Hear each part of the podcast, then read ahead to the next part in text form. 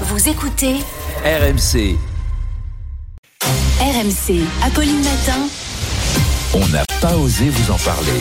Oui, mais voilà, Charles le fait quand même. Les Japonais ont inventé la bague à péricube. Oui, Apolline, c'est le dernier chic. En tout cas, c'est un joli buzz sur Twitter depuis qu'une japonaise passionnée par la France a publié sa dernière découverte des distributeurs de bagues à péricube. Alors, vous connaissez peut-être la passion des Japonais pour les distributeurs automatiques.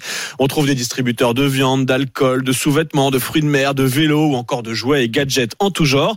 Eh bien, cette fois, ils sont allés plus loin en ayant l'idée de monter des petits apéricubes sur des bagues, hein, les fameux petits carrés crémeux fabriqués par la vache qui rit dans ce distributeur pour la modique somme de 300 yens, soit 1,84€. Ah. Vous dégotez une bague sertie d'un des quatre parfums proposés. hein. Il y a fromage, tomate, jambon ou encore saumon mon préféré. On peut donc se féliciter de cette mise en valeur du savoir-faire français à l'autre bout du monde. On peut aussi se demander pourquoi ce genre de distributeur n'existe pas encore en France. Quand on voit le nombre de commentaires dithyrambiques, sûrement la plus belle demande en, en mariage, euh, dit une internaute. Bah oui, c'est joli, ça, serait le dernier. Non, mais en plus, ils sont jolis. Moi, je les aime bien, les petits apéricubes. Et puis, il y a des questions du trial poursuite dedans.